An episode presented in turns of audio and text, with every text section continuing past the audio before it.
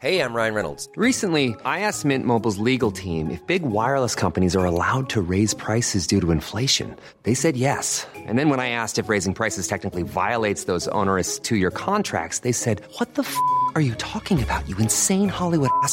So to recap, we're cutting the price of Mint Unlimited from $30 a month to just $15 a month. Give it a try at mintmobile.com slash switch. $45 upfront for three months plus taxes and fees. Promo for new customers for limited time. Unlimited more than 40 gigabytes per month. Slows. Full terms at mintmobile.com.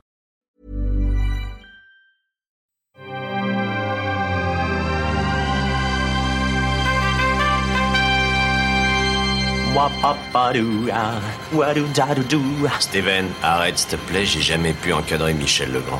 Salut Ciné, votre rendez-vous avec le cinéma qui erre dans les couloirs du temps poursuivi par les figures tutélaires du cinéma des glorieuses années 80 et 90, refusant obstinément de céder la place à de nouveaux mythes. Cela dit, cette apparente incapacité à tourner la page a au moins de notre point de vue un avantage, celui de pouvoir consacrer du temps à des sagas chères à nos cœurs, au moins pour ce qui est de leur début. Ainsi, la sortie de Terminator Dark Fate nous donne-t-elle la possibilité toujours réjouissante d'évoquer les grands moments à la suite desquels il prétend, à raison ou à tort, on va en parler, s'inscrire. On va le faire avec un trio de critiques bioniques venus du futur pour torturer les fans de Joker. Julien Dupuis, salut Julien. Bonjour Thomas. Julie Le Baron, salut Julie. Salut Thomas. Et Stéphane Moïsaki, salut Stéphane. Salut Thomas. C'est nos ciné épisode 205 et c'est parti. Tu fais un amalgame entre la coquetterie et la classe. Tu es fou. Enfin, si ça te plaît. Dark Fate, puisque c'est l'actu, un mot du pitch, le film propose une suite directe au Terminator 2 de James Cameron et convoque pour l'occasion quelques-unes de ses figures essentielles, dont évidemment Linda Hamilton qui rendosse son rôle de Sarah Connor, toujours en guerre contre les machines tueuses du futur. Ça tombe bien, puisque l'une d'entre elles, un modèle particulièrement avancé baptisé, baptisé Rev 9, incarné ici par Gabriel Luna, a débarqué au Mexique pour assassiner la jeune Dani, alias Natalia Reyes. Dani, dans son malheur, a de la chance, puisque du futur a également déboulé Grace, un super soldat génétiquement modifié par Mackenzie Davis. Les trois femmes vont s'unir, prendre la route du Texas et croiser au passage quelques vieilles connaissances. I can see you're very upset. I'm going to help you protect the girl. Nobody else is gonna die because of me.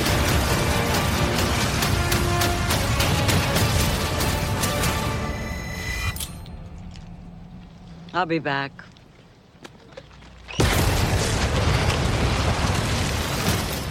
Et derrière la caméra, c'est Tim Miller, le réalisateur du premier Deadpool. Et au casting, outre les précités, on trouve un certain Arnold Schwarzenegger, mais aussi un certain Edward Furlong. Un mot, votre ami sur mes amis plutôt, votre avis, mes amis, sur Dark Fate, avant qu'on en cause plus longuement après. Julie.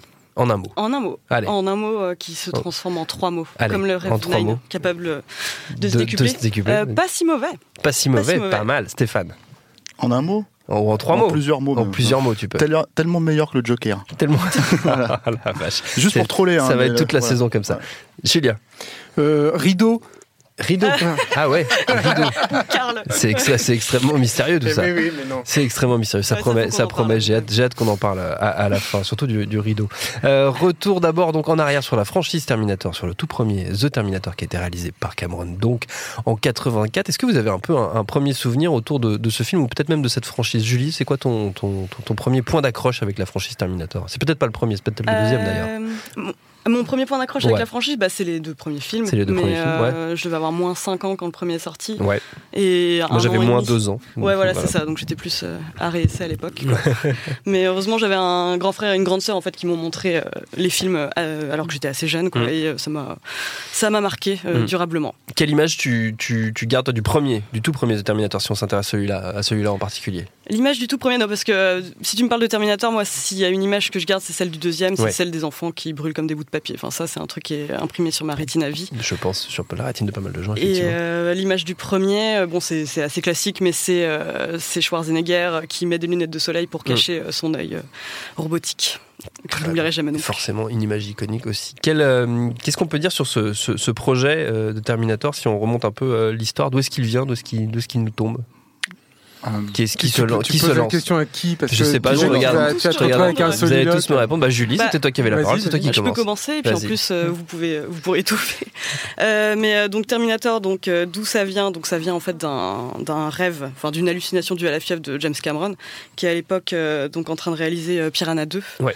les poissons tueurs, si je ne m'abuse. Ouais, le Ouais. tueur volant. Les tueurs volants, Ah, pardon. Encore mieux. Les tueurs volants, donc euh, pour- qui donnait suite euh, au film de Joe Dante. Et euh, donc euh, ça vient d'un moment euh, de forte solitude pour Cameron en fait, qui est donc en Italie avec une équipe de tournage qui ne parle pas un mot d'anglais. Il est considéré un peu comme un, un tâcheron à l'époque, si je ne m'abuse. Et, en plus de ça, il est complètement fauché. Il a il est obligé, enfin donc ce que j'ai lu dans une interview, c'est qu'il était obligé de voler de la nourriture sur les plateaux des room service du lieu où il logeait. Et donc c'est tout malade et tout fiévreux qui fait un rêve, donc il voit une image d'un d'une espèce de torse euh, fait de chrome qui émerge euh, d'une explosion et qui se traîne au sol euh, avec des couteaux de cuisine. Quoi. Et donc c'est à partir de cette image-là donc qu'il va développer Terminator. Et donc à l'époque, comme il n'est pas considéré comme un grand réalisateur, il Mm. dispose d'un tout petit budget, donc de 6 millions de dollars. Et la suite, bah, elle fait partie de l'histoire. Qui se lance à la suite Allez-y, continuez. Enrichissez au fur et à mesure. Allez-y, c'est une émission c'est euh, un- évolutive. C'est aussi un film qui. Ouais, c'est dur. hein. Ah, c'est dur. Ah, ouais, ouais, vous êtes pas en forme Euh, aujourd'hui. non, mais il y a tellement à dire aussi sur Terminator. Je c'est un film compliqué. Moi, je pense que c'est aussi un film parce que c'est vrai que c'est- cette anecdote euh, que rapporte euh, Julia est, est avérée. Enfin, il l'a raconté plusieurs fois. On a vu la peinture même. Hum. Euh, mais euh, je, je pense aussi que Terminator, c'est, euh, comme il le fera plus tard avec Avatar, un conglomérat de tout ce qu'il a pu ingurgiter en science-fiction aussi. euh, euh, James Cameron, d'ailleurs, le, le- le- le scénario du film donnera lieu à un procès auprès d'un, d'un, d'un auteur de, de science-fiction euh, reconnu. euh, et euh, c'est vrai qu'il y a des parentés en fait dans, dans l'intrigue. Je crois que maintenant Arlan, il est. Arlan Ellison. Le Ellison, oui, oui. Ouais. Et il y a, il y a, il est au générique, je crois maintenant. Enfin, Ouais, à cause du procès, il est au générique à la fin.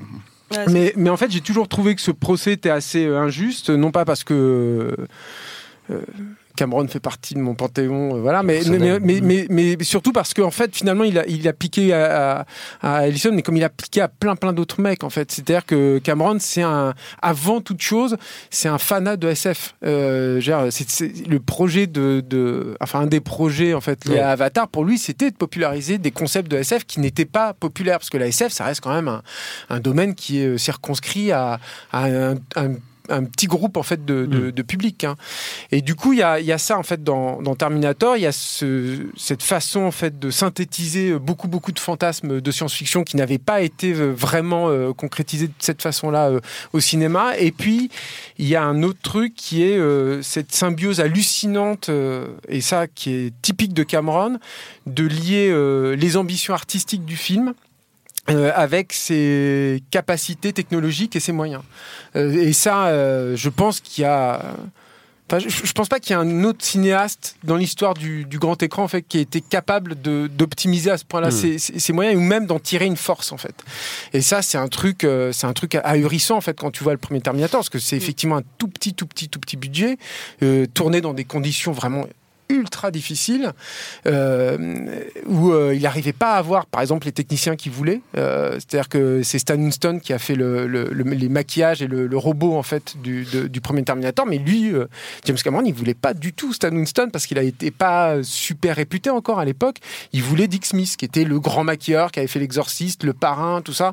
Et c'est Dick Smith qui a dit non Déjà, votre budget, là, il est tout petit. et Il y a une énorme. euh, vous avez une ambition qui est, délirante là-dessus. Donc, euh, moi, je le fais pas. Mais par contre, vous pouvez aller euh, taper à la porte de ce jeune mec. Bon, il était plus très jeune déjà, Winston, mais.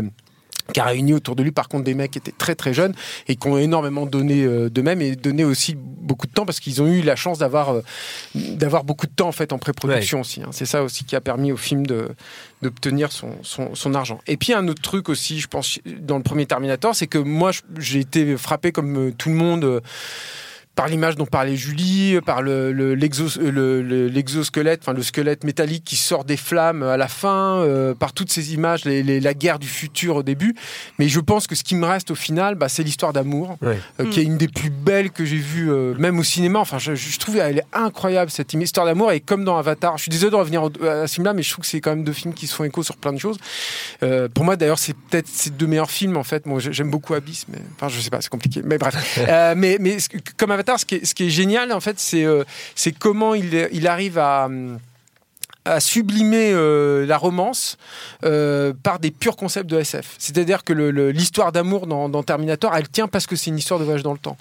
Et ça, ça a un poids fondamental. C'est-à-dire que le, le rapport de Reese, le fait que Reese il soit parti dans le passé, qu'il connaisse la photo de Sarah Connor auparavant, euh, le, le rapport avec John Connor euh, de- de- dans leur couple, etc. C'est c'est un truc incroyable, quoi.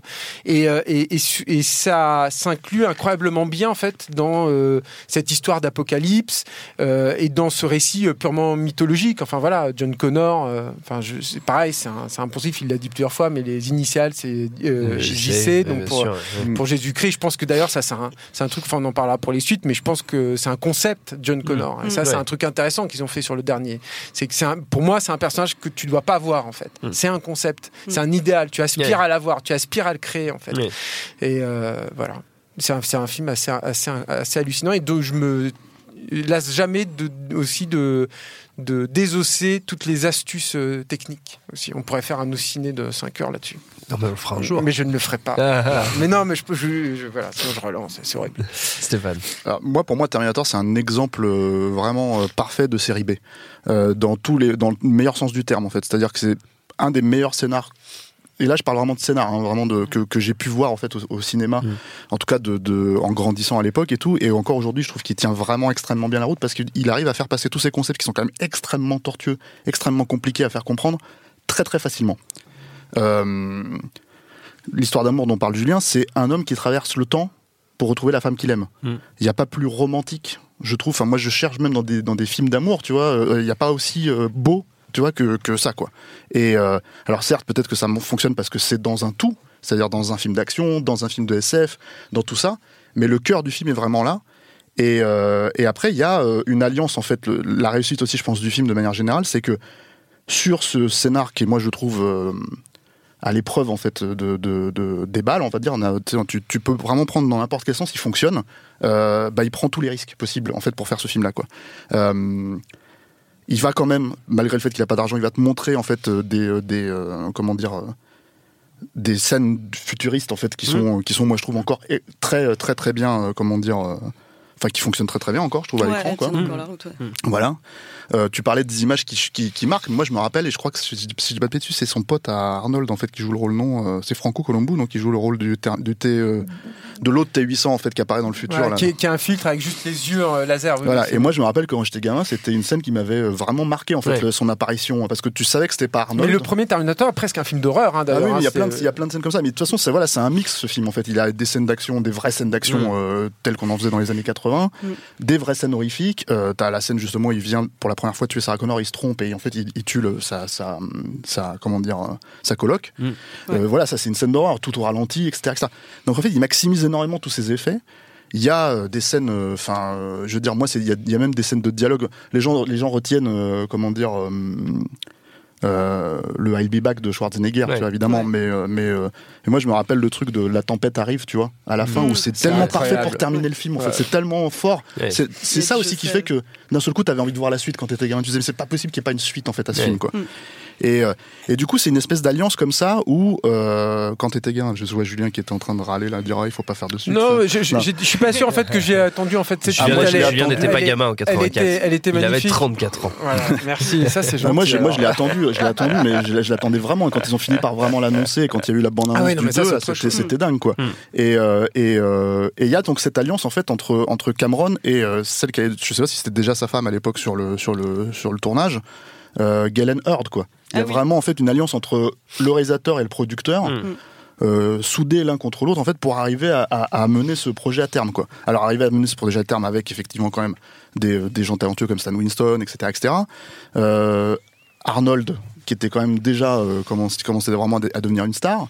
Arnold qui à la base en fait devait euh, jouer et il a failli refuser le, le rôle du Terminator. Euh, parce qu'il avait 27 lignes de dialogue, je crois, en fait, dans le, dans le film. Et puis il devait jouer Reese aussi. euh, Et il devait jouer Reese. Et en fait, Ah. euh, euh, Cameron n'en voulait pas pour Reese. Euh, et il s'est rendu compte qu'en fait Arnold pouvait vraiment jouer le incarner le méchant quoi. Parce Ouais. qu'il faut savoir que à la base le Terminator ça devait être Lance Henriksen. Et Lance Henriksen ça devait être une ébauche du T1000 parce qu'elle allait devenir le T1000. Ah, Lance Henriksen, Ouais. c'est celui qui joue Bishop dans Aliens. Oui. Voilà. Hein, qui, joue, il joue un des deux il joue un des commissaires. flics dans, ouais, dans, dans- dans, dans- dans le commissariat, dans la fameuse scène du commissariat. Ouais. Euh, et, et en fait, c'était lui qui devait jouer le rôle du Terminator et il devait euh, alors on a aussi parlé d'O.J. Simpson. Heureusement Oui. que ça s'est pas fait parce Non, que là ça, ça aurait été ça aurait été dantesque, je pense. Hyper gênant. Voilà. Euh, mais Mais Surtout euh, qu'en plus, il avait été refusé parce qu'il était considéré comme trop sympathique auprès du public pour jouer un oui, mais c'était c'était la prod en fait. Alors que c'était prémonitoire quelque part. voilà. Et, et du coup, en fait, euh, comme c'était une espèce d'ébauche du T-1000 et que là, vraiment, c'était pas possible de faire, euh, de faire euh, ça avec les effets spéciaux et les moyens de l'époque, en tout cas les moyens que Cameron avait, euh, bah voilà, en fait, ils sont, ils sont vraiment rabattus sur Terminator et ça a créé cette. euh, ouais, c'est une créature euh, du fantastique ou de la, de la SF, en fait, telle qu'il y en a finalement, euh, ces, ces 15-20 dernières années, très très peu, en fait, euh, qui ont été créés, quoi. Donc voilà, et, euh, et, euh, et après, bah oui, enfin, quand je dis c'est un exemple de série B, c'est aussi un exemple de série B philosophique, c'est-à-dire tout ce que ça draine en fait comme, comme, euh, comme, comment dire, comme con- concept philosophique en fait qui va vraiment mener à terme, et y compris dans les suites, y compris dans les suites de merde qui ont été faites derrière, qui viennent en fait de ce que Cameron a mis en place, bah c'est- très très fort. Et, euh, et après, il y a lui ce qu'il appelle le coup de bol en fait, c'est-à-dire que bon, il y a Arnold d'un côté, il y a, il y a Michael Bean, et puis il y a euh, Linda Hamilton en fait qui Mm. joue Sarah Connor et qui moi je trouve déjà excellente hein, dans, dans, dans comment Dans dire le premier. euh, dans, le- dans le premier où elle joue c'est ce, ce qui est finalement une figure très très forte chez Cameron en général quoi c'est-à-dire ce personnage féminin qui va s'extraire en fait euh, de, de sa condition de everyday woman Mm. pour vraiment en fait euh, euh, euh, ce qu'on appelle le woman empowerment aujourd'hui quoi Mm. c'est vraiment elle pour, pour moi pour le coup elle, le- elle le représente et elle- avec la suite c'est une évidence Oui. et ce qui est fort en fait c'est d'avoir réussi à parier sans même le savoir en fait que cette actrice là elle allait donner, se donner à ce point à fond en fait dans, Mm. dans- pour Terminator 2 parce que c'est vraiment une performance de dingue dans Terminator 2 mais ça on va, on va revenir dessus mais voilà. Donc euh, donc c'est pour moi c'est ouais il y a un côté euh, c'est pas un film parfait parce que ça il est un peu dans l'air du temps quand même on va dire qu'il avait il ressemble un peu à un film des années 80 par moment même si c'est pas euh, ça pas dans le quotidien c'est pas très grave C'est pas mais- grave parce que c'est assumé, c'est comme à le futur quelque part. Enfin, c'est assumé dans les, années euh, 80. plus, euh, plus celui-là en fait Et- par exemple la scène de sexe elle est un peu filmée comme une scène de sexe des années 80 ce genre de choses Mais pas ça reste un en modèle fait. d'écriture aussi. C'est peut-être un truc je veux dire, le, le- le fait que l'exposition soit dans l'action. C'est- pas des trucs qui se faisaient forcément en fait euh, auparavant. C'est-à-dire que Calaris, quand il lui explique à, à Sarah Connor comment ça se passe, etc., c'est pendant une poursuite en voiture, quoi. Mm. C'est génial comme idée, quoi. Et, et la- et l'apparition aussi des, des deux antagonistes au début euh, et comment ils se renvoient et comment il y, a un- il y a un effet miroir en fait dans leur, dans leur présentation. Il y en a un qui est dans, dans un- une position de vulnérabilité totale quand il t'est présenté. Il est, c'est un clochard, etc. Mm. Puis l'autre, c'est un, un demi-dieu qui descend Ouais. sur Terre et qui, euh, qui expédie à patresse des, des, des gros durs. Quoi. Rien que ça, enfin, ça te plante tout de suite. Il y a cette faculté chez Cameron, c'est un truc de fou quand même, parce que c'est quand même son vrai premier film. C'est incroyable déjà d'avoir une telle maîtrise en fait du, du langage cinématographique. quoi. C'est c'est le truc où les gens après te disent ah non mais le scénario est un peu simple. Non, il est pas simple, il est Ouais, il limpide. est tout sauf simple ah oui, C'est- pas, la- pas du tout la même chose. ouais. hein. Mm. C'est sa grande force, effectivement.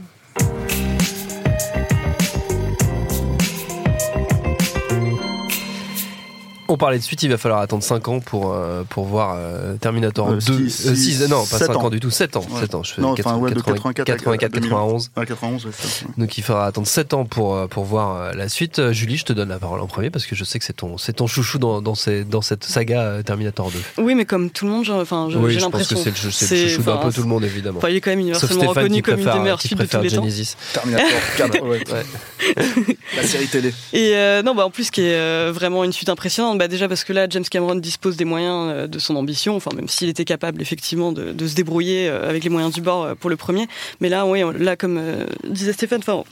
On était dans une série B avec le premier. Là, dans le deuxième, on est dans un dans un gros blockbuster. Hmm. Et euh, moi, je trouve que c'est vraiment très très réussi parce que ce qu'il apporte en fait euh, dans sa saga, enfin c'est euh, tout repose en fait sur la, la relation euh, qu'il a, moi je trouve, avec euh, Edouard Furlong, donc qui signe son son premier euh, grand rôle. Tout euh, toute cette réflexion qui a amené en fait sur euh, ce qu'est une machine. comment elle doit rester fonctionnelle jusqu'à ce qu'elle accomplit sa mission et tout, c'est vraiment un truc que, que j'ai trouvé vraiment fantastique. En fait, Mhm. toute la relation en fait qui unit les deux, pour moi, porte le film. Euh, donc, pour moi, le 1, ouais, comme tu dis, a une très belle histoire d'amour. La deuxième, c'est une, très belle histoire d'amitié, en fait, où on se surprend. Enfin, il y a déjà ce truc euh, quand même qui est assez incroyable où euh, donc on est persuadé euh, dès le début, en fait, on revoit Schwarzenegger et on Mm. se dit ça va être à nouveau le- le- l'antagoniste du film, euh, avant de se rendre compte que c'est euh, Robert Patrick euh, qui est vraiment vraiment excellent dans le rôle du T1000 quoi. Et en plus de ça, il y a donc ce fossé technologique entre le T800 et le T1000 qui est donc beaucoup plus puissant, capable de prendre la forme de n'importe qui, de passer à travers des barreaux et qui où là pour le coup donc Cameron peut mettre en place euh, ce qu'il a toujours voulu faire. Et voilà, enfin c'est c'est tout ça pour moi, Terminator 2. C'est c'est en gros euh, tout ce qu'il a pas pu faire dans le 1 parce qu'il avait besoin de faire ses preuves avant et Mm. euh, c'est parfaitement réussi. Quoi. Mais quand on- Ouais. Pardon. J'allais Vas-y. j'allais poser la Non, question. vas-y, dans- Thomas, je- je suis merci, chiant. Ju- merci Vas-y. Julien. J'allais poser la question en termes de, de tout simplement chronologique. Pourquoi on attend euh, Pourquoi est-ce qu'il a fallu attendre 7 ans? Est-ce que c'est Ah des bah, est-ce que c'est des raisons techniques et des des raisons, euh, de- droit. de droit de, En ouais, fait, James Cameron a vendu les droits pour 1 dollar. En Mm. fait, à l'époque où il a fait le premier film, parce qu'il n'avait pas de, comment dire, euh, d'argent de- en l'occurrence. Ouais, et, euh, et euh, il était camionneur à l'époque, donc en fait, il, Mm. il a vraiment joué son, il a parié son, son, comment dire, sa carrière cinématographique sur ça, quoi. Et, euh, et ce qui s'est passé, c'est que ça, le grand bien lui en a fait sur le succès du film, mais c'est un succès en fait qui s'est fait sur les bases du film, parce que le studio, c'était, c'était M. Dale, je crois, en fait, qui, qui, qui a, Ah oui. qui a produit le film. En fait, euh, lui a vraiment mis des bâtons dans les roues. Il s'est battu avec le, le, le, le prod, John Daly euh, qu'il a dû faire parce que Cameron était déjà James Cameron à l'époque en fait il l'a fait virer de la salle de, de Mm. montage parce que en fait au moment où, euh, où euh, justement il y a cette scène finale du premier Terminator où le Terminator apparaît en- dans son de squelette euh, métallique en gros il n'y avait pas encore les effets spéciaux et quand John Daly a vu le, le- le film il a dit euh, on coupe on coupe là Le- toute la fin euh, j'en veux pas Mm. et Cameron lui a dit va te faire foutre et il l'a vraiment foutu il l'a sorti de, de la salle de montage de la salle. euh, voilà. Et, euh, et en rétribution, quand le film a commencé à marcher, qu'il fallait vraiment ouvrir le parc euh, de sortie en fait pour pour lui donner un plus gros succès. Euh, M. Dale et Daly en fait on, on- sont restés les bras croisés à rien faire quoi. Mm. Donc euh, euh, M. Dale en fait a fait euh, faillite quelques années après et euh, les droits ont été mis en enchères et c'est euh, euh, Arnold en fait qui faisait un film avec Carol Co et donc Mario Cassar et Andy Vajna il faisait Total Recall à l'époque qui leur a dit vous achetez les droits si vous achetez les droits nous on fait le film et en gros c'est ce qui s'est passé et euh, ils ont acheté les droits pour je crois 5 millions de dollars ce qui Ouais, était c'était monstrueux à l'époque aux enchères quoi, voilà Énorme. et euh, donc c'est déjà ça plaçait le film, enfin c'est Ouais. quasiment le budget du premier film, hein, donc Mm. euh, rien que pour les droits quoi. Donc en fait Cameron leur a dit clairement, ok donc moi je fais ce que je veux sur ce film. Et le tarif par contre c'était ils avaient un an et demi pour faire le film. Ouais. Donc en fait au moment où les droits ont été achetés, euh, je crois Arnold était encore sur Total Recall. Euh, Schwarzenegger, enfin Cameron en fait a écrit le scénar en trois mois. Ils l'ont balancé à Cannes, je crois. Ils l'ont, ils filé, enfin ils ont filé le scénar à Cannes pendant, euh, je crois que c'était pendant le jet privé quand ils sont partis là-bas. Mm. Personne ne l'avait lu. Il l'a Euh, filé à Arnold. Il l'a filé à Arnold. Il est Ah, arrivé, ils ont retardé en fait le décollage de l'avion. C'est véridique, hein. Ils ont Ouais. retardé le décollage de l'avion parce qu'il il était en train de terminer le scénar en fait. Voilà. Et ils ont annoncé la date de sortie à Cannes. Et alors, ce, Et ça, c'était Ca- Carol Co. hein. ce qui est très drôle, c'est que Arnold, euh, Arnold à, à l'époque disait c'était le scénar rêvé et tout, et en fait, il en a parlé récemment, il y a deux ans, quand ils ont ressorti Terminator 2 3D, et il a dit mais moi j'étais pas content, euh, je joue un gentil, qu'est-ce que c'est que ces conneries, c'est une... tu vois Mais et en fait, ça, ça, il l'avait jamais dit, il l'avait jamais dit jusqu'à jusqu'à là, il y a récemment en fait, Ouais. euh, parce qu'il se lâche un peu plus Arnold sur sa carrière euh, ces, ces dernières Il années, quoi. Voilà, et, et, et en gros, il disait ça va pas marcher. Or, Mm. or, tout le principe justement du film, tout le principe de Terminator 2, et ce qui est absolument génial, c'est comment faire un film dans la continuité, Mm. C'est-à-dire même si c'est euh, 100 fois plus gros, mais en même temps tout en surprenant les gens en fait. Et ça fait partie du, principe. Et en plus, ça s'inscrit euh, dans, euh, on va dire, la thématique générale de, Cameron, qui est son rapport à la technologie, son rapport à, bah oui, au nouveau, à la nouveauté et en fait au progrès quoi. Et, euh, sa peur en même temps euh, panique de ça parce que d'un côté il y a le son son, sa trouille en fait de l'Holocauste nucléaire et, de- et, et d'un autre côté en fait Mm. ce- ce- son désir de progrès qui s'inscrit dans son projet de, de réalisateur en fait de manière générale quoi. Et au cœur du film, il y a déjà, on l'a- on l'a mentionné, il y, a, il y a le personnage de Sarah Connor qui revient et qui est Mm. une, pareil, une réinvention totale, une réincarnation euh, totale du Mais premier logique. mais ça, c'est assez incroyable parce que la transformation euh, Mm. est, est très même, réaliste. même physique. Ouais, c'est, ouais, c'est ça, vraiment, euh, c'est incroyable. Enfin, elle est tout à fait crédible en, en Et guerrière. elle euh, extériorise c'est, toutes ses angoisses en fait. C'est ça qui est assez ouf, c'est physiquement. C'est-à-dire qu'en Mm. Fait elle, est- elle, Ouais. est, elle est tellement dans euh, comment dire euh, la peur de, de- de- d'un lendemain euh, post-apocalyptique. ouais. Qu'en ouais. fait, elle est surpréparée. C'est elle, Mm. le Terminator. C'est elle qui en fait est devenue une, une arme elle, de guerre en fait. ouais. euh, Voilà. Et, et, et, et le, moi, je trouve que elle est incroyable, Linda Hamilton dans le rôle, quoi. Et elle est, euh, comment dire, euh, ouais, elle est, elle est. euh, Enfin, Cameron, je crois, avait fait une, euh, comment dire, une. Euh, une espèce de, de campagne en fait pour qu'elle pour qu'elle soit nominée, nommée aux Oscars pardon Ouais. Oui, et en fait ça a pas du tout pris quoi Et, euh, voilà ce qui est dommage parce qu'effectivement elle était vraiment euh, elle est vraiment super moi je trouve dans le ouais. film quoi c'est vrai qu'au-delà de la performance physique, euh, enfin, je, moi, je me souviendrai toujours de la scène justement où elle parle de, de cette explosion euh, dans un parc pour enfants où, euh, où euh, tout le monde la croit folle. euh, Ouais. Toutes les scènes euh, dans l'hôpital psychiatrique, elle est vraiment euh, fabuleuse dedans. Enfin, Mais ce qui est intéressant de, de, de T2 aussi, c'est que euh, c'est la même chose, c'est-à-dire que tu peux te dire, mais aujourd'hui, c'est- dans l'évidence en fait, tout ça. Il y a rien qui était évident. Moi, je me souviens encore euh, qu'à l'époque, euh, Cameron il devait expliquer pourquoi il y avait un nouveau euh, T800 en fait qui était là.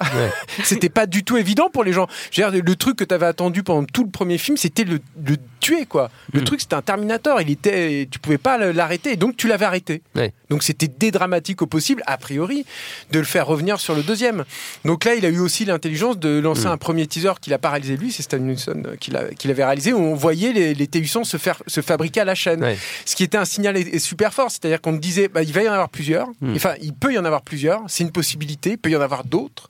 Euh, et puis, ça va être exponentiel, vous allez Ouais. en voir beaucoup plus. Quoi. Ouais. Euh, et ça, Ce qui fait que les gens ont attendu ce qu'il y ait plusieurs Arnold en fait dans le film. Oui, oui, et, aussi. et, et, euh, et- et, euh, et Julie parlait en fait tout à l'heure du, du défi technologique. En fait, il y a, alors, il- évidemment, il y a tout ce qui est image de synthèse et morphing, tout ça, ça a lancé une vraie mode, hein, Ouais. euh, T2. Euh, ça n'a pas été la révolution que tous espéraient, hein, d'ailleurs, à, à l'époque.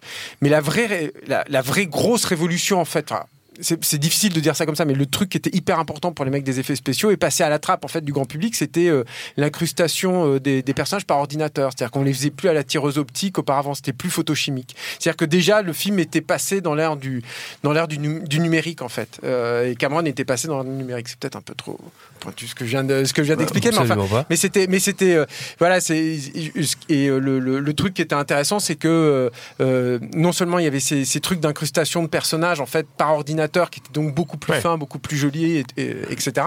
Mais du coup, euh, ils pouvaient déjà commencer à retoucher l'image, inverser un panneau, effacer des câbles, par exemple. C'était des choses qu'on voyait pas euh, auparavant et qui ouvraient, qui commençaient à ouvrir beaucoup, beaucoup plus de, de, de- de perspectives en Mm. fait aux, aux réalisateurs euh, du aux réalisateurs du futur. Et, et, euh, je parlais tout à l'heure pour le premier Terminator de ce, cette symbiose, cet écho entre la façon de concevoir le film et le propos même du film.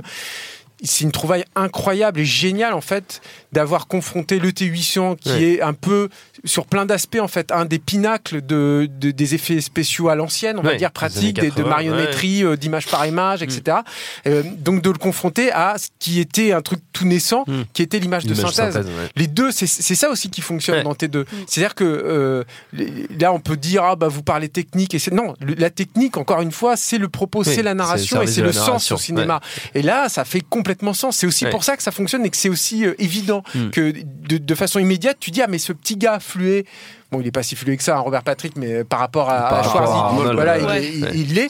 Tu dis, ah ouais, mais il est hyper dangereux, lui, en fait. Mmh. Il est hyper dangereux parce que tu comprends intrinsèquement qu'il fait partie d'une technologie qui Mmh. dépasse, mais largement, celle d'Arnold. Et ça, je pense qu'elle est, euh, euh, quelque part, même si c'est de façon inconsciente pour le public, euh, extra-diégétique, en fait, euh, Mmh. au film. Est-ce que je peux rajouter un tout petit Un dernier tout truc petit truc. un tout petit truc. Je vous invite aussi à regarder euh, T2 euh, comme un film écho au premier. C'est-à-dire Oui. que c'est ça, c'est un truc qui fait beaucoup attendre les suites d'Avatar. Je, je reviens encore sur Avatar, faut que j'arrête. Mais mais mais c'est- c'est c'est un il reprend en fait des, des plans ou des, des, des modes de fonctionnement, ou par exemple la scène au ralenti, etc., qui, qui font écho euh, au premier film. C'est hyper intéressant en fait de voir comment il aborde en fait Mm. euh, une suite en fait. euh, Cameron. Sur la question de, de T2 et notamment de, T, de la version T2 3D, je vous invite euh, par ailleurs à remonter le flux de nos ciné, à écouter l'épisode Ah, entier que nous avons Ouais. enregistré avec mon camarade Rafik Djoumi, Ouais. camarade et néanmoins ami Rafik Djoumi, que nous avons fait sur scène au Club de l'Étoile, car on fait régulièrement des, des choses sur scène au Club de l'Étoile. C'est devenu beaucoup plus compliqué euh, la franchise Terminator quelques années plus tard, un peu plus de 10 ans plus tard, 12 ans plus tard précisément, avec Terminator 3, Rise of the Machine. Stéphane, lève le doigt, c'est comme à l'école, Il y a c'est quand même, incroyable. il y a quand même, un, Incroyable. il y a quand même un Ce qui se T3 passe. intermédiaire.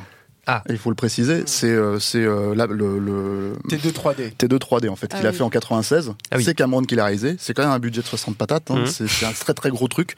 Et c'était en fait une attraction au studio Universal. Oui. Alors, euh, je crois Julien, toi tu l'as vu. euh, Ouais. Moi je l'ai vu aussi. Trois en fait, voilà, tu peux le voir sur le net hein, si tu cherches un peu. Voilà, mais c'est mais Et ça- elle est encore à Tokyo, non? Euh, je sais pas. Je- Mais en tout cas, je sais qu'à euh, Los Angeles, à- il y est plus. Et, euh, et en gros, c'est vraiment un truc où, euh, où Japon. tu as à la fois des cascadeurs en fait qui sont sur scène. C'est vraiment une grosse scène d'action, hein, une scène de poursuite dans le futur, et euh, qui se termine par un clou en fait qui est le, le T1 million en fait qui apparaît Mhm. comme ça à l'écran, qui fait trembler les sièges. Et et- et t'as des cascadeurs en fait qui jouent le rôle euh, rôle sur scène. C'est euh, narrativement c'est un peu anecdotique on va dire par rapport évidemment au reste de, la, de la saga enfin en tout cas aux deux premiers Surtout Mais- que c'était un million, c'est un peu bidon, quoi. ouais mais, oui oui c'est, ça n'a pas la cohérence du T1000 on va Non, dire non, voilà c'est euh, c'est vraiment un truc pour faire plus plus quoi mais euh, en tout cas quand tu vis ça pendant 12 minutes euh, au sud Universal c'est hyper kiffant euh, Mm. c'est euh, Puis voilà c'était la première fois qu'on voyait Cameron en relief, quoi, aussi. hein. Ça, c'était. Voilà, c'était- C'est à l'Universal Studio d'Osaka. Je crois qu'il y a encore, mais je suis pas sûr. donc ça c'est ce, c'est ce truc où on va dire c'est le dernier Hmm. Terminator euh, jusqu'à donc Dark Fate où il a où il a vraiment euh, bossé sur le scénario et tout ça etc, etc. c'est le dernier Terminator qui a été fait par par Cameron quoi. Donc euh, il fallait quand même le préciser et effectivement après il y a eu T3 puisque encore une fois Cameron s'est posé la question de si et après Titanic après le succès est-ce qu'il récupérait les droits Mhm. de, de, de, de la franchise ou pas? Et en fait il a décidé de passer à autre chose. Il a estimé qu'il avait fait tout ce qu'il avait à faire sur, sur, sur la franchise. Et, euh, et finalement il a décidé de lâcher prise euh, les droits ont, ont été re-récupérés parce qu'ils ont été perdus par la, par la faillite de Carolco. Ils ont été re-récupérés par Carolco quand même, avec euh, Galen. C'était plus vraiment Carol Co. Non, c'était C2, ça s'appelait C2, et en C2, fait, ouais. ils ont vraiment relancé ça que.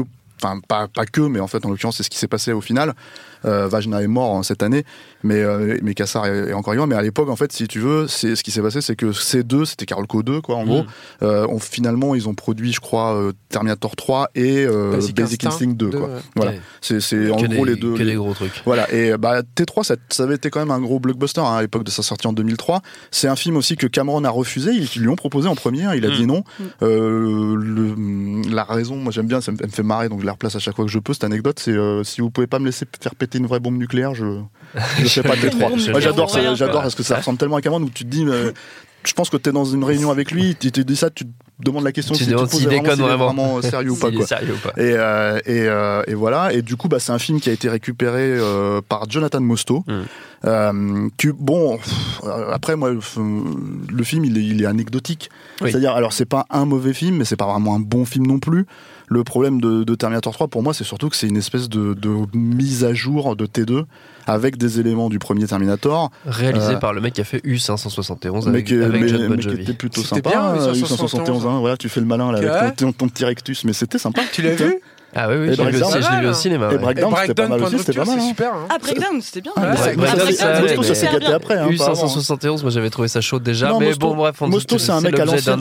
d'une autre émission. Euh, Mosto, c'est un mec un, peu à l'ancienne. c'est un- Il a une, vraiment une logique de facture classique. C'est un écrivain, enfin, c'est un scénariste aussi. hein. Et donc le truc c'est que sur Terminator 3, on va dire que je pense qu'il a été coincé par euh, les impératifs. Pour Mm. le coup, en fait, euh, Cameron, tu lui dis pas quoi faire. Mais en fait, si Cameron n'est pas là, et ben, je pense que c'est Vajna et Kassar qui mènent vraiment la danse. Et du coup, en fait, le problème, moi, je trouve de ce film, c'est qu'il n'apporte vraiment rien à la, à la- à la mythologie de Terminator, parce que la Terminatrix en soi, c'est une version féminine de, de- Mhm. du T1000, euh, avec une mise à jour Internet, on va dire. Voilà. Enfin, Ouais, elle, a- elle le Wi-Fi, quoi. Elle a, elle a la 4G. Enfin, elle a- je sais pas, c'était à 3G, Pas quoi, encore. je sais pas- c'était- je sais pas ce que c'était, mais elle a le Wi-Fi, quoi. 2003 quand même. Voilà. Bah, en tout cas, elle se connecte sur Internet. hein. C'est comme ça qu'elle trouve les gens au début. toi. Et, et après, il y a deux, il y a que deux petits éléments, je trouve, en fait, qui faisaient un peu évoluer la mythologie. C'est-à-dire que comme c'est vraiment centré sur John Connor, parce que Sarah Connor disparaît complètement, Ouais. à cause du fait que Linda Hamilton ne voulait pas reprendre le rôle. euh, donc ils, vraiment, ils ont expédié le personnage.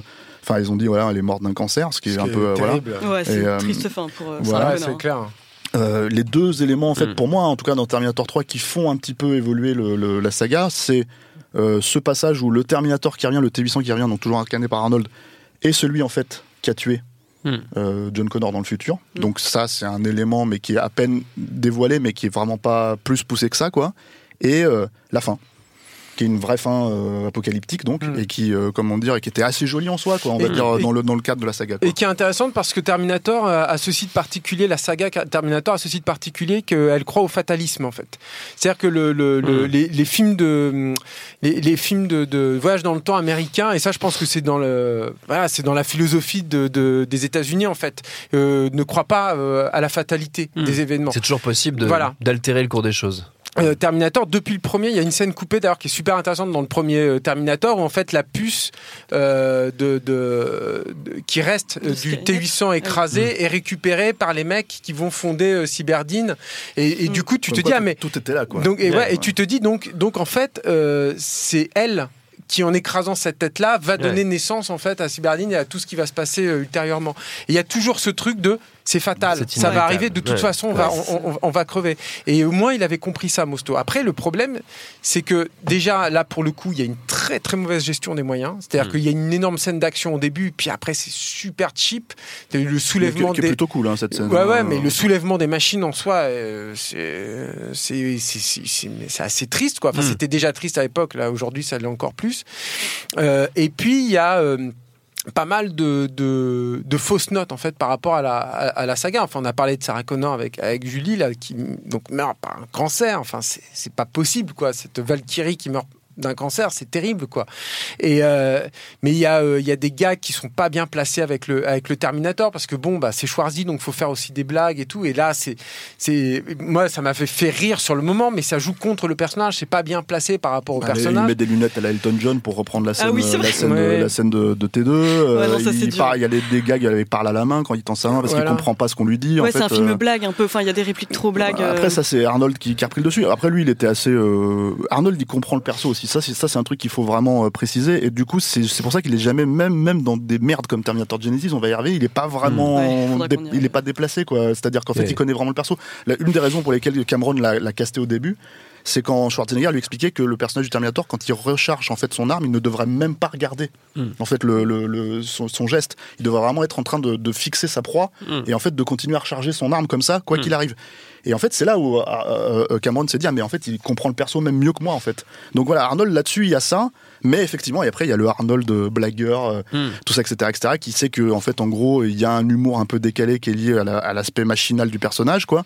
Et qu'en fait, ils l'ont poussé dans certains extrêmes. Et effectivement, dans, dans T3, ça va un peu trop loin. euh, Mais il y a une bonne Voilà. fin avec le personnage, quoi. Mm. C'est-à-dire que c'est un truc aussi dont on n'a pas parlé dans T2, mais l'histoire d'amitié dont parlait Julie, ça, c'est un truc qui est pareil. c'est- atypique, en fait, dans le cinéma américain. C'est-à-dire que tout à coup, on, on a, on, on- on comprend qu'une machine peut avoir une âme. Ça, c'est chez les Japonais, ça pose pas de problème, ça, hein, que les robots. Ouais. Mais chez les Américains, en général, ça marche pas comme ça. hein. C'est-à-dire que, euh, moi, je cite toujours cet exemple-là, mais dans euh, Johnny 5, dans Short Circuit, euh, le, le robot, il faut qu'il soit Ah oui. frappé par la foudre pour avoir euh, une attitude bonne. Donc, il y a une espèce de touche divine, en fait. Ouais. Cameron n'est pas comme ça en fait. Il est plus japonais vraiment euh, sur ce sur ce point-là. Et je trouve dans, dans T3 il a au moins de, cette faculté de, Hmm. de travailler à bon escient, de, de savoir où, est- où pla- où placer l'héroïsme en fait du personnage. et et Oui. après, moi, je pense le. Pardon, vas-y. Ah oui, non, non, je voulais juste dire qu'il y, a- il y a une autre déception euh, bah, dans T3, t'en as parlé rapidement, mais c'est vrai qu'il y a forcément ce côté surenchère par rapport au, au T8. Enfin, quand tu vois le fossé entre le T800 et le T1000, tu t'attends forcément à un truc complètement euh, fou dans le troisième, tu viens au moins pour ça, quoi. Et là, tout ce que t'as, oui, bah, comme tu dis, une version Mais- BT qui peut se connecter. Mais parce que fait, je pense que c'est la grosse distinction entre un, un bon faiseur de blockbuster comme pouvait Ouais. Mosto à l'époque et un vrai auteur de blockbuster comme Mm. l'était euh, l'é- l'était Cameron, c'est que Cameron en fait quand il quand il visualise en fait un personnage comme le T1000, en fait d'un seul coup il a des millions de références en fait euh, euh, graphiques qui lui viennent en tête. Moi, moi je sais que le, le- toute la scène finale dans dans dans la- dans la- dans l'usine c'est du Salvador Dali quoi. Le, le- le Ah bah personnage oui, quoi, du il prend T1000 toutes quoi c'est hallucinant quoi. Il prend toutes les formes de ses victimes. Qui est en plus un concept de SF qui vient du Body Snatcher. Euh, il y a tout un tas de trucs comme ça. Il y a, il y a des, des images que tu n'avais jamais vues dans, le- dans un film d'action. C'est à dire que t'as as Sarah Connor qui lui balance un, coup de fusil à pompe dans la, dans la tronche. Et là d'un seul coup tu vois le plan à travers le, le, Mm. le- le trou dans la tête qui se reforme. Mm. c'est des trucs dans le cinéma parce que c'est du ça vient aussi du cinéma d'action des années 80 ces Mm. films là quoi t'avais jamais ça t'avais pas ça dans alors clairement pas dans des canons clairement pas dans des dans, dans des trucs comme ça tu vois donc là d'un seul coup utiliser la SF et lui donner une espèce de des sensations complètement dingues Mm. euh, c'est la grosse distinction entre un T2 qui était un vrai blockbuster d'auteur et un T3 qui était une- un film de bonne facture mais finalement assez anecdotique quoi. C'est un lecteur de comics, hein, Cameron aussi. Si on veut avoir le temps de, de parler de Dark Fate, euh, les amis, sans qu'ils se- sans, Mm. sans, sans, sans façon, y on peut passer skipper le 4 6 heures, il va falloir qu'on aille assez vite sur, euh, sur Salvation et encore plus sur Genesis éventuellement, parce qu'en plus on a consacré un épisode entier à, l'époque de sa sortie, nos ciné, ouais. au tout début de nos ciné, parce que c'est sorti en 2015, Genesis. Sur Salvation, qu'est-ce qu'on peut dire à part, euh, à part que Christian Bale fait ce qu'il peut? Bah, encore une fois, on change, on change de John Connor. C'est-à-dire Ouais. que en gros, John Connor, c'était Nick Stahl dans le 3, puisque, euh, Mm. comment, euh, euh, j'ai oublié son nom, euh, merde, le, le- le gosse du T2, là. Edward c'est- Furlong. Edward Furlong, merci, euh, merci. Euh, avait des gros problèmes de, de, de substance, drogues. voilà. Ouais, ouais, Euh, donc là, c'est Nick Stahl, et là, de nouveau, ça change, et c'est John Connor, c'est, c'est, Mm. euh, c'est, comme tu as dit, euh, Christian Bell. Et après, l'idée, c'était de, alors, les droits sont perdus, sont re-repris. En fait, Mm. là, Cameron n'a vraiment quasiment plus rien à voir. Arnold n'a plus rien à voir, parce qu'il est pas dans le film quasiment. En fait, il a Mm. vraiment une apparition au final, mais c'est même pas lui qui joue le truc. Euh, et, euh, et en gros, l'idée, c'était bon, qu'est-ce qu'on qu'est-ce qu'on peut faire maintenant avec Terminator, puisque Ouais. c'est une fausse suite entre guillemets à Terminator 3. Mm. Qu'est-ce qu'on peut faire avec ça? Eh ben, en fait, on va faire vraiment la guerre à des machines. Pour, pourquoi pas, hein, conceptuellement. Enfin, euh, je veux dire, il y avait, il y avait, il y avait de l'idée. Euh, le problème, c'est que c'est un vrai film entre guillemets euh, de producteur qui a pas vraiment d'assises sur le film non plus, Ouais. parce que fondamentalement, lycée, on va on va faire un collage. On va prendre un mec comme McGee parce qu'il sait faire des gros blockbusters. On va prendre des scénaristes à la mode. À l'époque, t'avais le frère de Nolan, je crois. Euh, T'avais euh, t'avais euh, t'avais le, le, le showrunner de The Shield. Et en fait, voilà, en fait, on, on prenait les gens qui étaient sous sous la main. On avait un, un Christian Bell qui, qui sortait de Batman et tout ça, de Dark Knight. Et donc voilà, c'était un espèce d'assemblage de super blockbusters en fait qui euh, qui euh, qui en fait n'a pas déjà un je trouve pas vraiment d'âme. Ouais. Euh, pareil, c'est il souffre du même problème que T3. Il a une grosse scène d'action à un moment donné au milieu qui est, C'est assez. un euh, gros film à problème, hein, ce, ce Terminator. voilà, et, c'est un film qui est remonté dans tous les sens aussi. C'est-à-dire qu'il n'y a pas vraiment de vision en fait dans ce film-là. Il y a des idées, il y a des choses. En fait, on va dire bon voilà, on va vous montrer les T600 Ouais. pour faire évoluer la, la- la technologie, pour vous montrer tout, tout ce qu'il y a autour. Quoi. Il y a des trucs comme ça. Mais c'est vrai que euh, euh, c'est très difficile. Enfin, moi, je vois pas comment ils auraient pu faire une vraie trilogie autour de ça, en fait, qui se tiennent, qui tiennent la route, en fait, scénaristiquement parlant, Ouais. et qui s'inscrivent en plus dans une saga qui existe et qui est très populaire, parce que quoi qu'on Mm. en pense, T1, T2, c'est des films, C'est des euh, des, bornes en fait de la Ouais. SF, et c'est des films très populaires dont les, les instigateurs sont très connus aujourd'hui et Mm. très populaires aussi quoi. Donc un, un Cameron ou un comment dire un Schwarzy, ils ont défini leur carrière avec ces films-là. Ouais. Donc euh, quoi qu'il arrive, en fait, tu peux pas t'inscrire là-dedans et faire juste un peu n'importe quoi pour voir ce qui, ce qui fonctionne à la mode. C'est euh, c'est c'est arrivé 5-6 ans avant, avant Mad Max Fury Road, on va pas évidemment voilà mais mais, mais je dis ça parce que c'est un film de c'est un post-apo. Oui. Donc c'est vraiment il y a de ça aussi dans le truc et, et, et là-dessus tu vois enfin c'est même pas qu'il y a un fossé hein, évidemment Non, mais ce que je veux dire c'est que tu vois a pas qu'il y a- de désagréable, moi je trouve Plusieurs fossés. d'action, hein. non mais la scène d'action en soi elle, peut être sympa. Moi le seul, les seuls endroits où je reconnais un tout petit peu McGee parce Mm. que moi j'avais j'avais des espoirs entre guillemets euh, sur McGee au début de sa carrière sur les premiers, les premiers Charlie's Angels parce que je trouvais que c'était un mec qui était complètement enfin qui faisait des films assez euh, légers et Mm. vraiment voilà mais qui avait du savoir-faire en fait et puis il y avait une- un ton une personnalité. Ouais. Le seul moment où tu le reconnais un petit peu c'est quand John Connor utilise son comment dire euh, son, son radio cassette et qu'il écoute euh, du coup de Be Mine de, des Guns N' Roses où tu dis ah oui d'accord effectivement c'est le perso de mais c'est le seul, la seule fois où je me dis Ouais. c'est le perso du 2 en fait. Mm. il n'y a pas un seul moment où je me dis c'est John Connor ce perso Ouais. en, en dehors de ça. Et ça c'est un gros problème. Et après il y a cette espèce de truc où on essaye de, ra- de s'attraper les fans quoi. C'est à dire que l'apparition du T800 à la fin pour refaire en gros la scène finale du premier dans un blockbuster à 200 millions t'as envie de leur dire vous avez vraiment que ça à proposer en fait. Et en plus ça avait été tout un bordel parce que ils savaient pas s'ils allaient avoir les droits de. Enfin, Arnold était gouverneur à l'époque, Ouais. donc euh, il voulait absolument pas euh, euh, bosser sur le film. Il voulait surtout même pas donner en fait deux heures de son temps ou cinq heures de son temps, je sais pas Mm. combien de temps ça prend pour, Pour, scanner son scanner visage. ouais. Et donc du coup, en fait, il a fini par accepter de donner son image, mais euh, parce qu'ils ont retrouvé un vieux moule de Stan Winston en fait Mm. qui, euh, qui, euh, qu'ils ont utilisé pour pour le pour le scanner pour pour qu'on le voit le, le personnage du T800 Mm. avec la chair avec avec tout ce, à l'écran. Et ça, c'est un ratage complet cette scène. C'est C'est-à-dire qu'on dirait Ah, un, catastrophe. on dirait un débile léger le, le perso. Donc on, il est un dirait, peu- c'est- on dirait Donkey Kong. voilà. Et, et, et du coup, bah, c'est, euh, il y a tout un tas de trucs comme ça qui fonctionnent pas. Et, euh, et en plus, bon, bah, le film, de toute façon, c'est bidé. Enfin, c'est bidé. C'est, il a pas, il le score escompté, donc du coup, ça n'a vraiment pas donné de suite, quoi, Oui, en fait. oui. Et ça a été le même coup pour le, pour le coup pour Genesis. Euh, un, sou- Ouais. un souvenir particulier autour de Genesis. Ça, ça, ça, c'est vraiment une sombre merde. Mais, euh, mais d'ailleurs, ce que tu disais par rapport à- au fait que Terminator a été déterminant pour euh, Schwarzy et bah, notamment Cameron, euh, j'ai l'impression que c'est un peu ce qui explique ce qui explique la clémence de Cameron quand il parle des films qui ont donné suite euh, à T2. En fait, genre Mm. euh, à chaque fois, enfin, il va dire que c'est c'est plutôt pas mal. Il est interviewé à chaque fois. Ouais. Et c'était le cas pour Genesis qu'il a chaudement recommandé avant de faire euh, brusquement volte-face. Chaudement, chaudement, Ah ouais, il a fait. Ah, si, si, Ouais. Julie a raison. Il avait fait toute Ah une ouais, non, vidéo. franchement, de la vidéo, mais en fait, il- Mais tu oui, vois bien qu'il a fait ça pour Arnold. le film. Ah il ouais, a fait ça pour Mais oui, Arnold. c'est ça. C'était pour expliquer qu'en gros, voilà, c'est lui qu'on veut voir. euh, mais euh, avait-il vraiment vu le film pour euh, l'encenser ainsi, quoi Parce que c'est vraiment. Je sais pas Je par où commencer touché un pour. chèque, euh, hein. Ouais, c'est ça, ouais, un gros chèque, j'espère, parce que. Moi, je suis même pas sûr qu'il ait touché un chèque pour ça. hein. Je pense qu'il l'a juste fait. Il l'a fait de bonne foi au début, sa, peut-être. théorie, sa Mm. théorie à, à, à, à Cameron, c'est que tu peux pas faire un Terminator sans Arnold. Ça n'a aucun sens. Ouais, et d'ailleurs, ça, ça, ça s'est vérifié avec Terminator ouais. Salvation, en fait, avec Terminator sûr, ouais. Renaissance en français. Parce que voilà, c'est un film que personne n'a vraiment, ne voulait vraiment voir. Mm. Et qui propose finalement pas grand chose, qui a été Ouais. remonté dans tous les sens, qui a eu plein de, enfin voilà. Donc du coup, euh, du coup, c'est vrai que tu pouvais pas vraiment euh, Mm. recréer quelque chose. Mais Mm. comme c'est une saga qui reste, bah Terminator Genesis a, euh, a- encore une fois, les droits ont de nouveau été rachetés. Ah ouais, c'est un bordel. etc., C'est un bordel. Il faut savoir que Cameron, euh, la raison pour laquelle il y a Dark Fate aujourd'hui, c'est que Cameron a récupéré les droits. Ouais. Et cette année.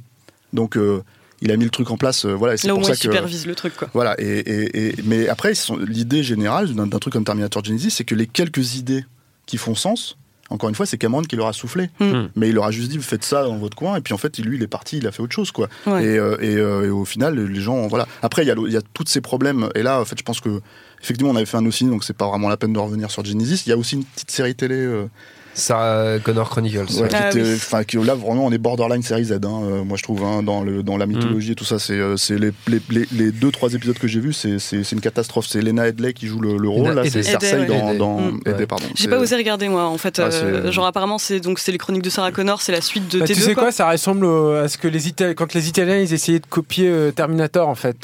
T'as Atomic Cyborg, genre de trucs. T'as des trucs comme ça, moi je trouve, dans, dans cette série télé. C'est les. Italiens qui prennent leur vengeance euh, pour. Piranha non, 2 quoi. non, non, c'est vrai que c'est- ça fait, ça fait vachement pitié quoi. Mm. Après, j'ai pas tout vu, donc euh, Non, voilà. que les gens vont me dire qu'à partir du 14e épisode, c'est bien. C'est ça, c'est c'est souvent la, c'est souvent ce que disent les gens effectivement pour essayer de nous convaincre de regarder des séries pourries. Euh, passons du coup directement à l'actu du, l'actu du moment hein, de Terminator Dark Fate. Julie, que tu nous disais tout à l'heure. Je me rappelle plus quels étaient les trois mots que tu avais que tu avais employés. Pas si ça, mauvais. ça fait déjà 6 heures qu'on a commencé Ouais, cette, cette ouais c'est émission. ça, au moins 6 heures. C'était pas si mauvais. Euh, voilà, C'était pas si mauvais C'était pas parce si que euh, bah, Parce qu'on partait de Genesis. Parce qu'on partait de Genesis, voilà, exactement. Et moi, donc, euh, forcément, j'y suis allée euh, vraiment à reculons. Euh, j'avais plusieurs craintes, en fait. C'est, euh, j'avais très peur, en fait, d'avoir un Genesis 2.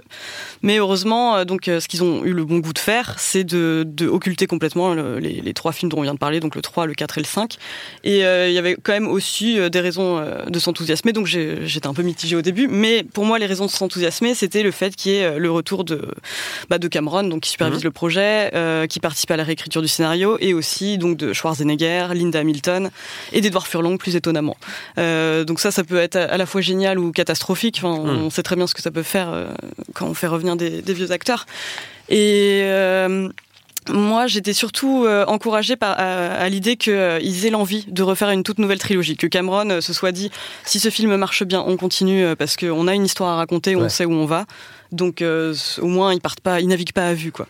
Et euh, surtout donc ils ont vraiment l'envie de faire un passage de flambeau, pas juste faire euh, du fan service pour les nostalgiques de T1 et T2. Et donc euh, pour ce faire, créer des nouveaux personnages Mm. et euh, étoffer un peu la mythologie. Et ça, je pense que en tout cas le film a réussi à le faire. Ça c'est pas un excellent film, loin de là, mais c'est pas un mauvais film non plus. Mm.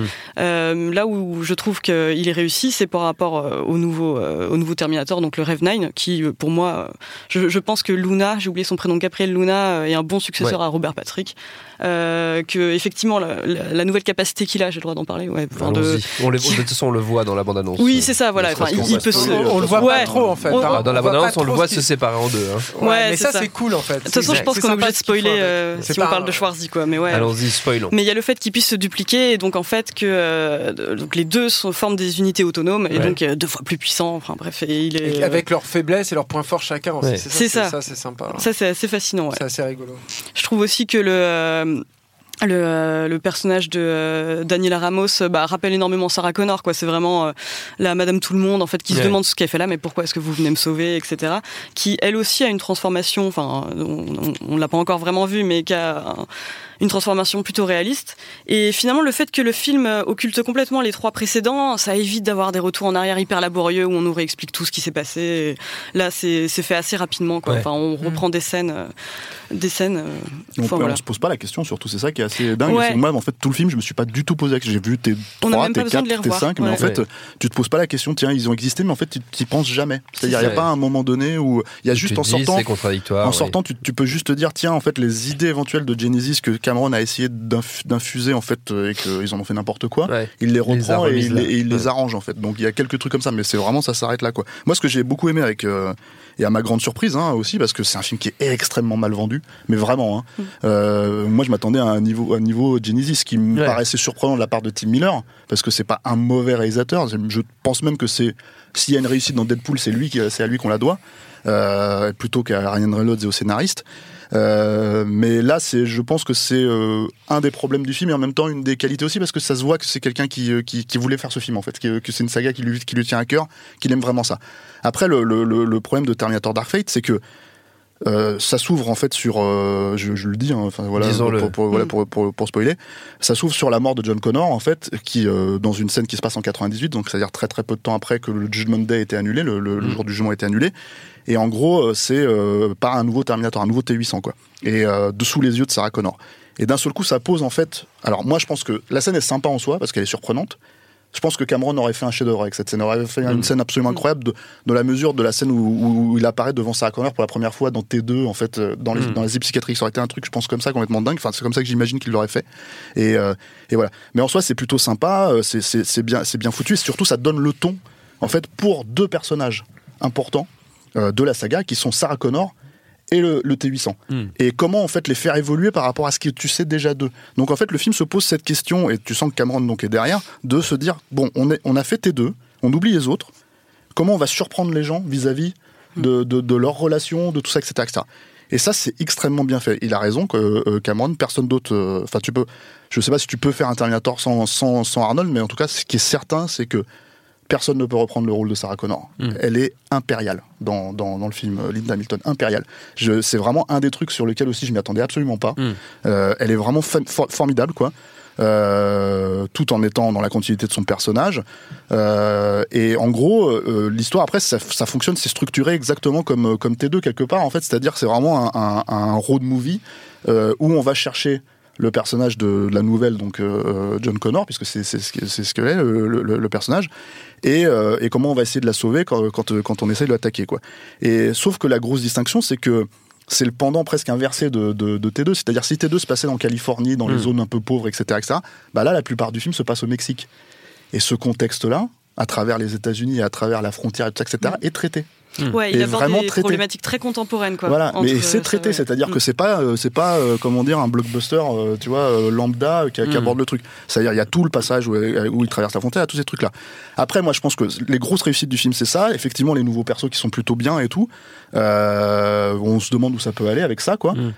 Je- moi, je pense que le gros problème de ce film, et euh, je pense que c'est là aussi où ils ont du mal à le vendre, c'est que c'est ces scènes d'action. C'est-à-dire, et donc c'est là où rentre en ligne de compte Tim Miller. Il y a des scènes sympas, Mm. correctes, mais t'as même pas pour moi en fait une scène comme euh, la scène de, de comment dire de, de, de Terminator 3 avec le camion quoi.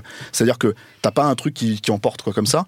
Euh, même si c'est vraiment à part dans Terminator 3 et que c'est Ouais. la seule truc vraiment réussi du film, on va dire. Euh, là, le problème, c'est qu'il y a une scène, par exemple, dans un, un avion cargo, moi, je comprenais pas quand je voyais ça dans la main, je me dis, mais qu'est-ce que ça fout dans un Terminator? Sauf que quand tu vois comme elle est conceptualisée à la base, tu te dis, ah oui, en fait, non, oui, ça pouvait être pas mal parce que c'était un truc avec de, de la zéro gravité, etc., Ouais. etc. Et si c'était Cameron qui avait réalisé cette scène, de toute évidence, ça aurait été une scène complètement dingue. Et là, le problème, c'est que bah, c'est une scène qui est assez euh, pauvre, je trouve, Mm. euh, qui démontre les limites, en tout cas, peut-être qu'il a pas eu le temps de la faire correctement, mais qui démontre les limites de Tim Miller en tant que réal. Aussi euh, sur, euh, on va dire, euh, parce que tu comprends plus rien ce qui se passe en fait dans cette Ouais. scène, voilà. Et enfin, le dernier truc pour moi qui est, qui est assez chouette en fait dans le film vraiment, c'est de revoir Arnold comme ça. C'est-à-dire, il y a beaucoup d'humour sur le personnage d'Arnold. C'est un personnage qui, est, qui, qui a encore une fois évolué parce qu'il est resté sur Terre et il, a, il, est- il s'est mis à culpabiliser d'avoir tué John Connor parce qu'il a Ouais. accédé à une famille. Et en fait, donc dans la même logique que le, que le T800 de T2, il apprend à s'humaniser. Et, euh, et en fait, c'est lui qui donne en fait plein d'infos à, à- à Sarah Connor pour la, pour, pour, la, pour la mettre sur la piste dès qu'il y a un Terminator en fait qui, qui débarque sur Terre et qui, qui est censé foutre le bordel quoi. Donc euh, t'as tout un truc comme ça et t'as ce jeu en fait où euh, voilà en fait euh, l'humour fonctionne avec lui parce qu'il est cohérent, c'est cohérent dans, dans l'évolution du personnage. Et il a, ça j'en parle pas, mais il a une sortie de piste que je trouve formidable moi, Mm. dans le film. Voilà. Donc, euh, enfin vraiment, à la fois pour euh, Terminator en soi et à la fois pour Arnold. Mm. Si Arnold s'arrêtait de faire du cinéma maintenant, pour moi, ça serait bien, très bien. Tu vois, donc voilà. Julien, pour conclure? Euh, bah moi je suis de, de l'avis de mes Tu avais collègues. dit rideau tout à l'heure. alors Euh, voilà, non, non, non. Justement, j'en ai pas parlé. Non, non, mais je, moi je vais pas en parler parce que c'est- si vous avez pas vu le film, déjà, pas, enfin bon, on a spoilé comme des. Enfin, Staff, il- surtout, il a spoilé comme un, un cochon. Ouais, hein. mais on fait ça d'habitude. Mais, euh, mais euh, non, mais il y a une. y a- dans, y a un- Joker, il est fou. il y a un gag, il y a un gag avec, euh, il y a un gag avec des rideaux, mais ce qui est génial en fait, c'est que, en fait, moi, ce qui me fait plaisir avec ce Terminator là, c'est que c'est un, t'as l'impression qu'auparavant les mecs, ils étaient en train de se creuser la tête à se dire, ils avaient cette franchise, ils se disaient putain mais merde, comment on peut faire une suite en fait? Ouais. Et en fait, c'est la, la- depuis T2, c'est la première fois que je me dis, c'est pas ça, c'est le truc à l'envers. C'est que les mecs se sont dit ah mais on peut faire une suite. C'est pas du tout la même chose. C'est-à-dire qu'on on, dit ah mais oui mais ça peut continuer comme ça. Il y a, y, a, y a quand même. Alors, encore une fois, moi je suis d'accord, c'est un film qui est loin d'être parfait. hein. Il y a plein de soucis et tout, mais mais il y a. Mais il y a malgré tout ce, ce truc qui est, qui est fondamental et qui est le principal de, de se dire ah non mais c'est logique en fait Les- ça peut aller par là t'as envie de les suivre là en fait. Du Ouais. coup, moi j'ai envie de suivre Arnold euh, dans, dans, dans ce truc-là. J'ai envie de voir ce que Linda Hamilton va faire. J'ai envie de voir euh, cette évolution euh, d'une part du futur et puis des, des nouveaux héros et des nouvelles promesses en fait de, de l'humanité là-dedans. J'ai envie de voir tout ça quoi. Et rien que ça en fait, c'est- c'est du cinéma qui te redonne envie en fait. C'est tellement, c'est tellement rare. Puis alors l'autre truc, et ça me semble important de le signaler parce que Stéphane le disait, c'est ce film il a été très mal vendu. Ouais. Il a été condamné. Moi je l'ai vu partout en fait. Des- des- y avant, avant compris par moi. hein. Moi, quand Euh, j'avais et euh, bande-annonce, et, euh, et t'as envie de dire au mec, t'as envie de dire mais déjà arrêtez de juger un film sur sa bande annonce. C'est vrai, ça, Stéphane. Un film, Merde. un film n'est pas sa Stéphane. bande annonce. Et puis d'autre part, regardez un peu. Ou sur son réalisateur. regardez un peu aussi qui est justement à la barre, tu vois. Et Tim Miller, c'est c'est un, un gars qui est un proche de Cameron depuis très longtemps. Ouais. C'est un mec qui a une vraie euh, connaissance Des euh, effets spéciaux, des effets spéciaux visuels, et tout. c'est un mec qui aime ça aussi, comme Cameron, quoi. Je veux dire, il suffit de voir Bah, Love, c'est Death son, and Robot c'est- son métier à la base. Non mais il aime la SF quoi. Ouais. Il y a des idées. Il y a par exemple sur le générique d'ouverture, il y a une idée euh, de, de mise en scène et de narration pour te montrer le- les fameux crânes humains que tu as vu tout le temps et tout, où il te prend le temps de te poser le truc. Ça c'est une idée d'un mec qui aime la SF, je trouve moi, et qui a, qui a envie de voir cette image là au, cinéma. C'est ça en fait euh, ce qui est ce qui est hyper agréable dans, dans, dans Terminator Dark Fate. Alors oui, les scènes d'action elles sont pas toujours à la hauteur. C'est un film qui a été fait hyper vite aussi. hein. C'est un truc qu'il faut qu'il faut préciser. Bon après T2 aussi avait été fait hyper vite, mais T2 voilà c'est Cameron, là c'est pas Cameron. mais c'est un film qui a été fait hyper vite. Ça se sent sur plein de trucs. C'est un film où t'as jamais vraiment l'effet waouh que tu pouvais avoir sur les deux premiers films au niveau des effets spéciaux. C'est difficile d'avoir l'effet waouh aujourd'hui. Tu un petit peu sur la séquence de, de, de qui se passe dans- à la fin des années 90 au début, mais t'as pas d'effet waouh comme Mm. tu peux les avoir, je sais pas, dans, dans Man ou des trucs comme ça. Euh, ni dans les scènes d'action, t'as pas cette- ce, truc-là et tout, mais, mais, mais, mais, t'as, euh, mais, mais en même temps, c'est un film qui a, qui a sa sa propre logique de film, qui n'a pas sa logique euh, de marché, Mm. et c'est un film qui fait exister son univers, qui est un truc qui me manque moi au cinéma. Quoi. C'est, c'est- il y a une scène où il, il- il voyage sur un train au sommet et les gens ils ont du mal à monter sur le train et tout, et tout à coup tu te retrouves dans un contexte qui existe. C'est comme le- la, la- la séquence avec la mer au début dont je parlais. Ouais. Je n'irai pas plus loin parce que je veux te laisser la surprise Thomas en fait. Mais euh, mais euh, mais il y a une séquence donc avec le train et tu te dis que tout à coup ça existe. La, était le- le la- gamine de T2, elle, est, hein. elle est présentée et tu vois elle traverse un, un immeuble et puis ça existe. Je vois pas ça moi dans les blockbusters aujourd'hui le, le mec qui te dit euh, bon bah voilà ça il y a un ancrage euh, là-dedans et tout.